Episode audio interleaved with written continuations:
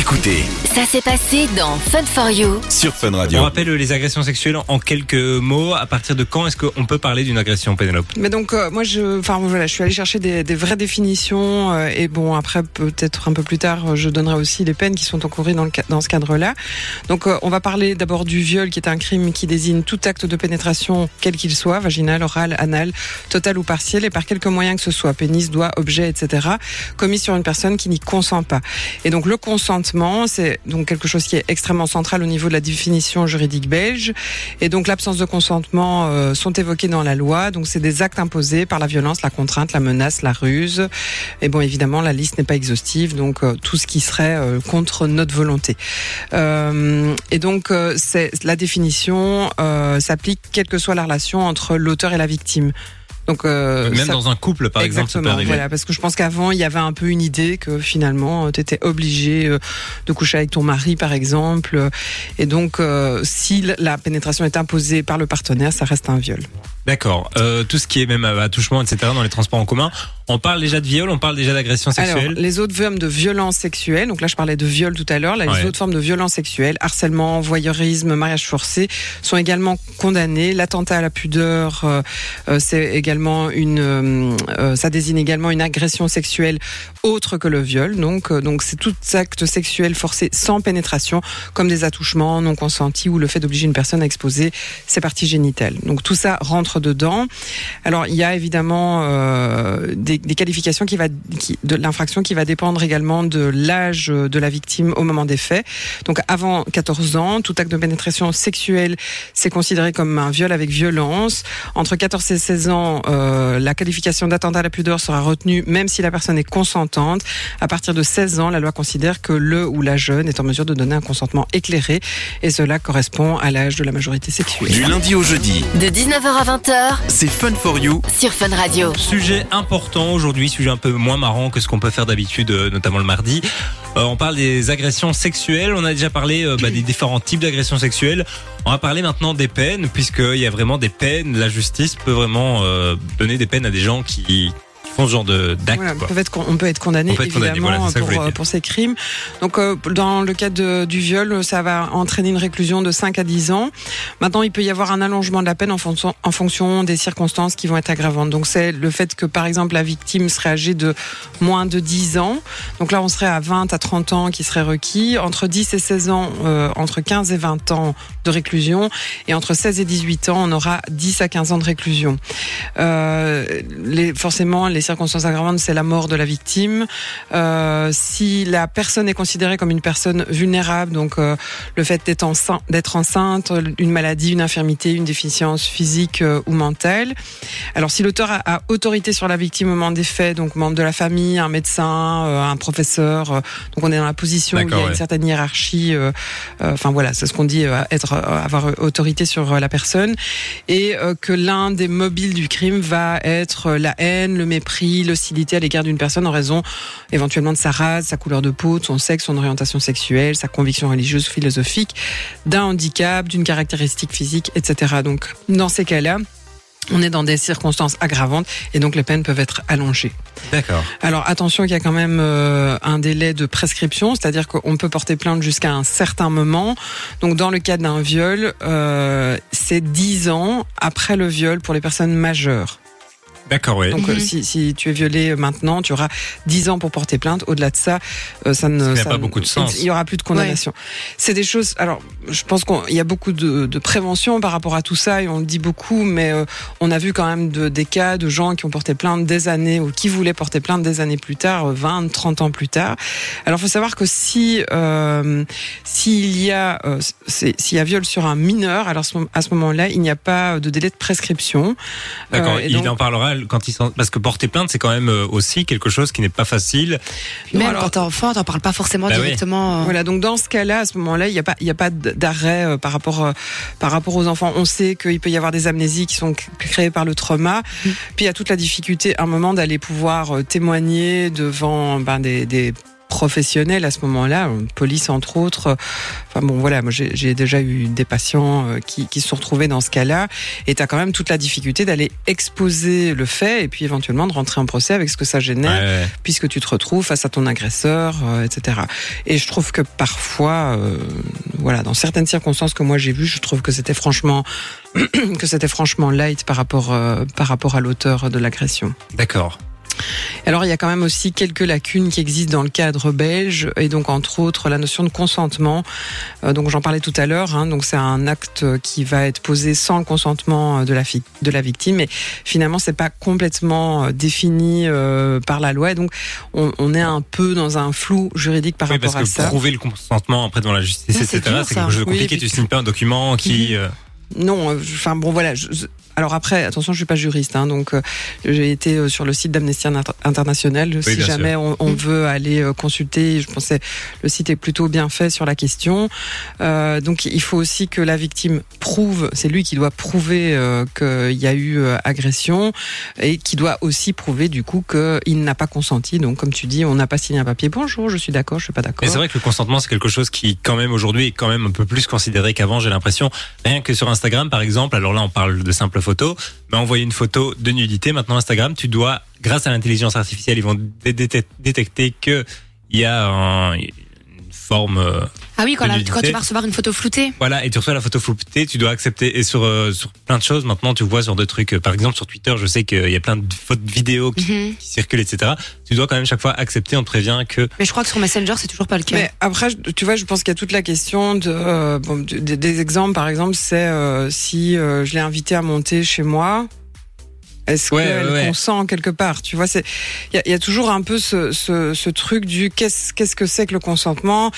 Parce que il faut bien rappeler que ju- jusqu'au bout, la personne peut dire non. Elle peut toujours Mais même arrêter. pendant aussi. Exactement.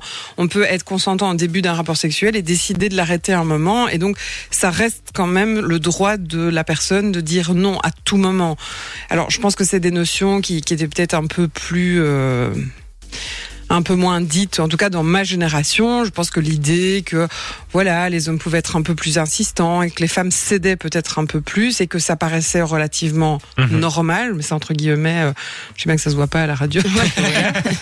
Euh, là, je pense qu'on parle beaucoup de, de ces questions. Alors, je pense qu'il y a les mouvements, euh, certains mouvements comme les mouvements MeToo qui ont un peu mis en avant cette question de qu'est-ce que c'est qu'une agression sexuelle, parce que finalement, bah, je sais pas, quelqu'un qui est sous. Bah, Ouais, il a peut-être l'air de dire oui. Est-ce qu'il est vraiment consentant On pourrait quand même se poser la question. Et donc tout ça aujourd'hui est mis sur la table. Je pense que c'est vraiment à prendre en considération. Euh, euh, Et bon, moi, voilà. ce que je comprends pas, c'est comment est-ce qu'on peut prouver que c'était pas euh, consenti? C'est la parole d'un contre l'autre, en fait, c'est tout. Bah, c'est un peu ça, oui. Ouais. Donc euh, voilà, ça c'est toujours, euh, c'est toujours le problème. Alors il y a aussi euh, dans les circonstances aggravantes, par exemple, il n'y a pas le fait de mentionner le viol collectif, qui est donc une circonstance aggravante, Ah ouais, euh, ou euh, d'une personne, comme je le disais, en, en état d'ébriété ou sous l'emprise de la drogue. Donc là, de nouveau, le consentement, euh, est-ce que donc on parlerait de consentement éclairé. Donc par exemple, tu fais une expérience en psychologie, tu dois avoir le consentement éclairé de la personne, c'est-à-dire que il doit dire oui, mais il doit comprendre pourquoi il dit oui. Donc dans dans le cas de, Mais il dit de, pas oui de parce qu'il quelqu'un a voilà, passé qui, la est, à qui boire, est quoi. exactement dans, dans un état un peu, enfin, pas tout à fait dans son état normal, il peut peut-être dire oui, mais sans vraiment comprendre ou vraiment savoir euh, ce que ça va impliquer. Donc voilà, ça c'est des choses qui sont. Euh, alors, euh, à première vue, l'inceste n'est toujours pas reconnu comme crime spécifique dans le code pénal. D'accord. Donc voilà, je pense qu'il y a beaucoup de choses qui sont encore sans doute à, à, à, à- à évoluer, à creuser, à, à- à analyser en tout cas dans, dans ces circonstances-là, Euh, parce qu'en plus je pense que l'agression sexuelle. Alors moi j'ai quand même eu des chiffres qui, me- je vais un peu tomber par terre quand même. Oui, ça, Donc, ça, c'est euh, important. hein, Voilà, on a compte, une mais- personne sur deux en Belgique qui a été viola- victime de violences sexuelles, donc c'est 47%. Un jeune sur quatre qui a été victime de viol, donc on est à 24%. Une victime de violences sexuelles sur deux a, y a été exposée pour la première fois avant l'âge de 19 ans, donc on est à 48%. Une femme sur cinq a été victime de viol, c'est 20%. Et seuls 14% des femmes qui ont porté plainte pour des faits de violences sexuelles se déclarent satisfaites de cette démarche. Alors de nouveau, moi j'ai une patiente que je suis qui s'est retrouvée... euh, dans le cas ben voilà d'un viol et quand je vois la condamnation euh, du monsieur Ouais. on a du mal à comprendre. quoi. m'abstiendrai de faire des commentaires. Je trouve que c'est absolument scandaleux. Donc ouais, je trouve que c'est quand même des chiffres qui sont assez, enfin, plus qu'importants. Euh, et enfin moi qui m'interpelle parce que de nouveau euh, on est dans quelque chose de, de finalement d'un peu flou. Alors moi je vais parler en tant que femme, je pense que peut-être un point de vue masculin par rapport à l'agression l'agression sexuelle d'un homme et l'agression sexuelle d'une femme, mais je trouve qu'on reste toujours comme ça dans une position un peu de proie, euh, enfin, bêtement, mais se balader dans la rue euh, le soir euh, à partir d'une certaine heure, quand t'entends quelqu'un derrière toi, tu vas Mhm. quand même toujours être attentif. Parce que je pense que certains hommes n'ont pas du tout conscience euh, là où euh, Enfin, je sais pas. Moi, j'ai une fille de 18 ans. Le nombre de fois où je lui ai dit, chérie, fais bien Attention, attention. Euh, alors, je sais que normalement, les femmes doivent pouvoir s'habiller comme elles veulent, mais euh, je vais peut-être pas dire à ma fille, vas-y, balade-toi comme tu veux en ville, quoi. Ouais, Alors, c'est un peu dommage parce que je suis fondamentalement pour le fait qu'on a le droit de faire ce qu'on veut, mais euh, dans la réalité, je trouve que c'est pas aussi évident que ça. Chaque soir, dès 19h, Démarrez la soirée avec l'équipe de Fun for You. sur Fun Radio. On parle d'un sujet qui est assez important aujourd'hui puisqu'on parle des agressions sexuelles. Et on a reçu un petit message sur le WhatsApp. C'est euh, Pascal qui nous envoie un petit message. Salut Pascal. Bonjour, Salut, bonsoir Pascal. à tout le monde. Bonsoir Comment ça va, Pascal Sarah, Simon. Ça Bonsoir va à bien toi. Ça va bien, oui, merci, oui. Alors Pascal, tu nous envoies un petit message puisque toi tu as créé une euh, association qui vient en aide aux victimes de violences. Ça s'appelle euh, Brise le silence. Explique-nous un peu euh, pourquoi tu as créé cette association. Oui, donc en fait, euh, je suis une ancienne victime de violences sexuelles euh, dans l'enfance, hein, quand j'étais à l'école primaire. Et donc, euh, j'ai eu un parcours assez atypique. euh, et donc, euh, en 2015, à l'âge de 50 ans, j'ai décidé de, de créer une association. Et puis, euh, bon, ben, comme j'ai créé une association, euh, je voulais que ce soit professionnel. Donc, je suis retournée à l'université pour faire la psychotraumatologie et la victimologie. Et j'ai suivi une formation en paire-aidance. Mm. Et donc, la paire-aidance, euh, ça s'écrit P-A-I-R, aidance. Hein. Donc, ce sont, euh, c'est aider ses pairs, en fait. Hein. euh, et les pairs, ce sont bien sûr les autres victimes de violences sexuelles. Et au sein de l'association, nous travaillons en binôme avec les psychologues et les autres travailleurs psychomédico-sociaux et les pères aidantes. Donc, nous accueillons chaque victime, chaque personne qui vient chez nous est reçue par un binôme. Voilà. Et donc, nous organisons euh, dans l'association euh, tout un tas d'activités, comme par exemple des groupes de parole, euh, des ateliers d'écriture, des ateliers créatifs. On fait de l'hypothérapie, donc avec euh, les chevaux. On fait aussi de l'hydrothérapie, donc ça c'est pouvoir faire un, euh, de la relaxation et retrouver un peu de sensation, de retrouver son corps et les limites de son corps. Euh, des, des ateliers aussi de psychocorporel. Euh, quand c'est l'été, on organise des activités un peu plus ludiques du genre des karaokés, euh, un mini-golf, des promenades euh, dans les bois ou, ou- voilà. Euh, et Je- alors, ben, Je me demandais, c'est plutôt de l'ordre de l'aide au niveau justement de la victime et au niveau psychologique, ou vous les ça. accompagnez aussi dans des éventuelles démarches justement au niveau de la justice? Voilà, donc en fait, euh, quand nous accueillons la victime, déjà, nous travaillons euh, de manière personnalisée et individualisée. Mhm. C'est-à-dire que nous prenons la, la personne dans sa globalité et nous essayons de, de répondre donc euh, à sa demande et à ses attentes. C'est-à-dire que Mhm. Si une victime a décidé de porter plainte, nous allons l'accompagner euh, jusqu'à la police pour, euh, pour, pour qu'elle ouais. puisse déposer plainte et l'accompagner tout le long de- des Du procédures et des ouais. démarches qui sont très très longues. À Et donc, c'est vraiment se retrouver seul euh, avec euh, avec sa souffrance finalement entre chaque démarche. Et donc, euh, nous sommes là aussi euh, pour accompagner, y compris même euh, si la personne le souhaite, euh, au tribunal. Mm, C'est bien. Parce que je, je trouve que, enfin, donc moi je suis Pénélope la psychologue. donc euh, moi je, je suis confrontée effectivement à des patients qui euh, qui ont qui ont éventuellement été dans le parcours et je trouve que c'est- je trouve que c'est extrêmement violent ce qu'ils doivent subir pour pouvoir justement euh, aboutir à quelque chose que je trouve pas toujours très euh, très suffisant par rapport à ce qui s'est passé. Donc euh, voilà, je, je, je trouve que c'est très difficile pour eux en tout cas. Oui.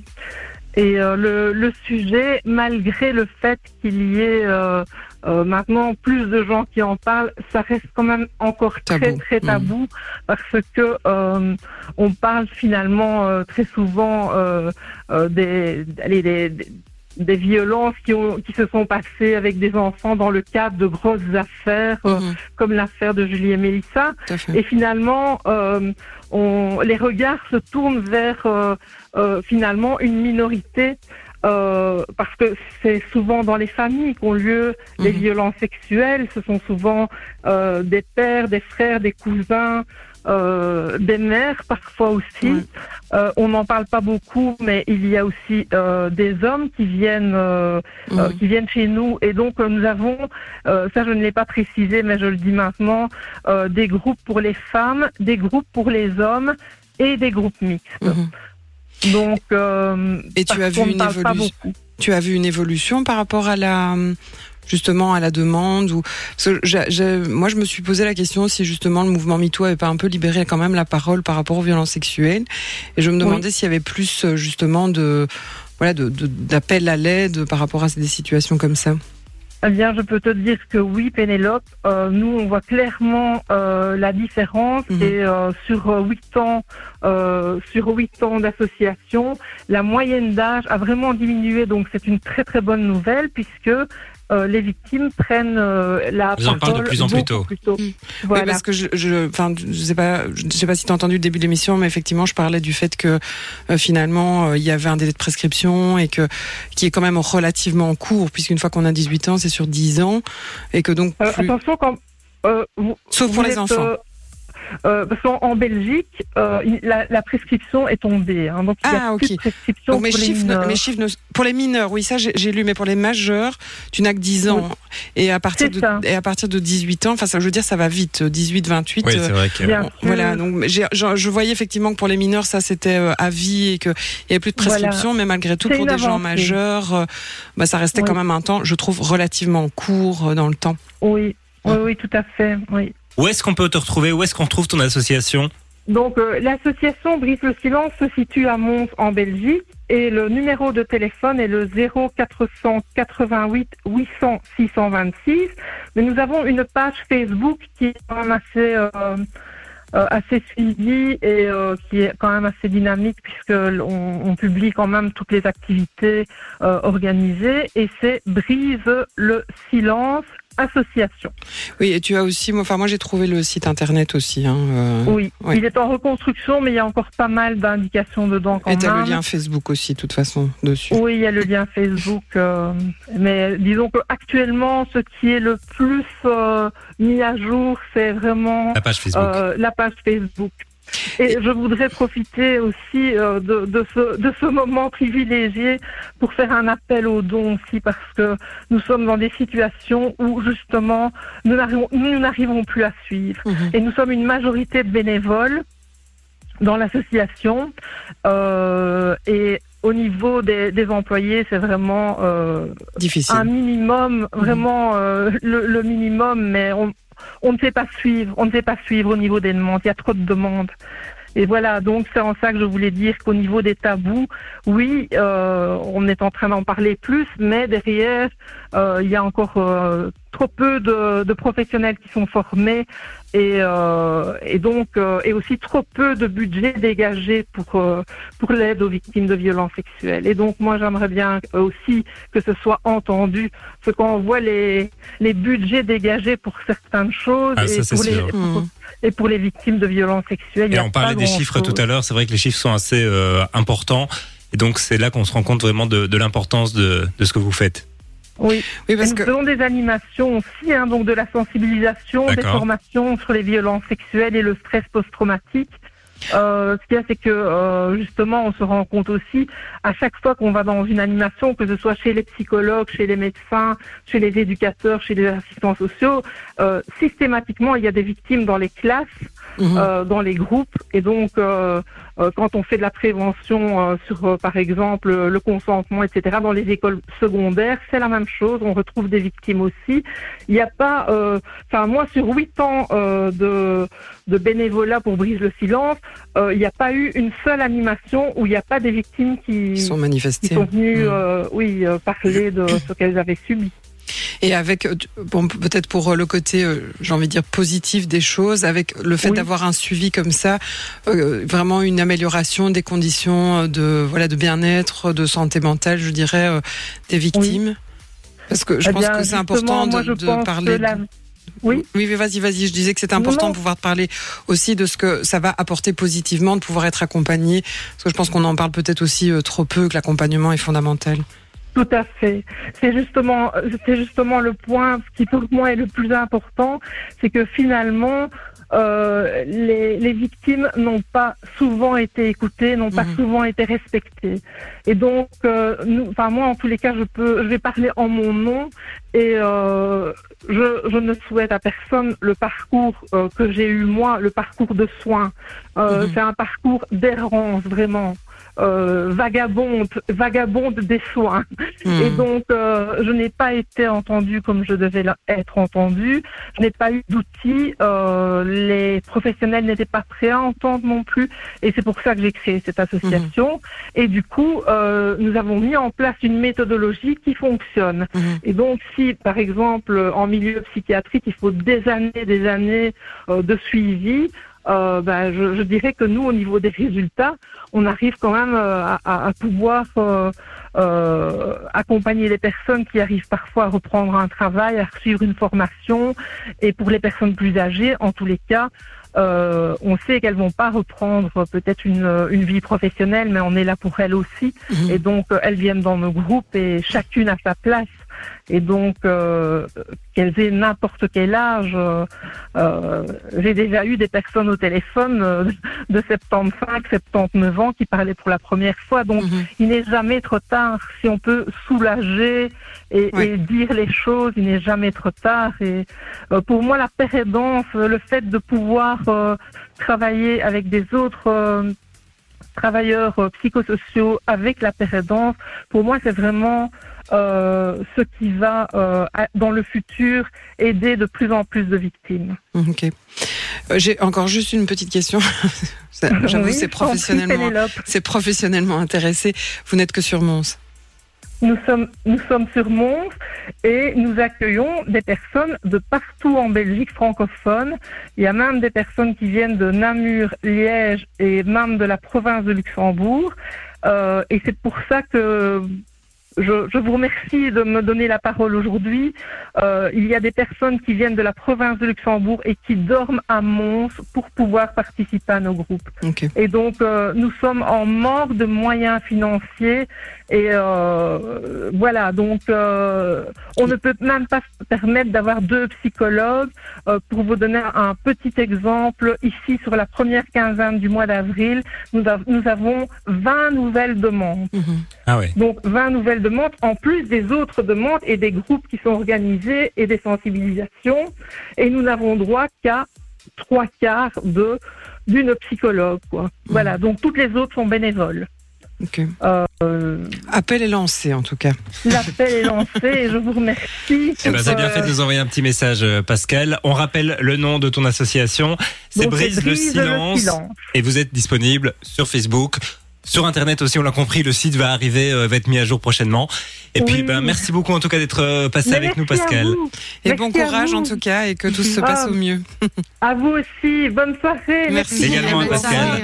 Du lundi au jeudi, De 19h à 20h c'est Fun for You. sur Fun Radio. On parle des agressions sexuelles. Pascal est venu nous parler de son association il y a quelques minutes. On rappelle l'association c'est euh, Brise de silence, c'est du côté de Mons. Donc euh, bah voilà, si vous êtes dans cette situation que vous voulez euh, vous habiter en région montoise et puis elle le disait aussi, il y a des gens de tout le pays qui vont qui vont à sa rencontre. Brise le silence. On va rappeler euh, d'autres euh, peut-être euh, oui, parce que bon voilà, on n'a pas toujours aussi la possibilité de se déplacer euh, sur Mons, même euh, si c'est possible. Alors euh, il y a euh, donc un- il y a le site qui, euh, du, du centre de prise en charge des victimes de violences sexuelles, et donc on va retrouver ça dans les diffé- dans différents hôpitaux belges. Donc on a ça à Anvers, à l'UZA, à Bruxelles au CHU Saint-Pierre, à Charleroi au CHU Marie Curie, à Gand à Luzette Gand, Ghent, pardon, à Leuven à Luzette aussi, euh, au Limbourg à Zoll, à Liège au CHU de Liège et à Roulers à la Z Delta. Et donc euh, là, toute personne qui a, qui a subi des violences sexuelles peut s'y rendre 24 heures sur 20, 24, 7 jours sur 7. Et deux centres devraient ouvrir normalement d'ici 2023 à Arlon et à Namur. Donc euh, si vous voulez retrouver les le informations, pays. voilà, et aussi toutes ces informations qui se retrouvent sur le site. est- Violencesexuelle.be. Exactement, merci. Donc voilà, c'est vrai qu'il est assez bien fait ce site. Vous retrouvez toutes les informations. Il y a même un chat, donc je sais pas avec qui vous parlez, mais il y a quand même moyen de. Ah non, il y a moyen de chatter avec une euh, professionnelle. Donc si vous avez des questions à poser, etc., vous pouvez le faire directement sur le site. Comme ça, c'est euh, bah, Et- plutôt bien Et fait. l'idée de, de ces centres, donc un peu comme dans, dans le cas de, de, de Brise de silence chez Pascal, c'est l'idée de se pouvoir avoir un suivi qui soit un suivi complet, euh, donc au niveau médical, psychologique, médico-légal, euh, au niveau de la plainte et d'un suivi. euh. donc voilà, l'idée, je pense que c'est toujours de ne pas voir ça comme euh, une Ouais. action à poser, mais de pouvoir avoir une prise en charge globale euh, et complète euh, qui accompagne la, la personne tout le long du processus. Du lundi au jeudi, 19h, 20h. C'est Fun for You avec Partenamut sur Fun Radio.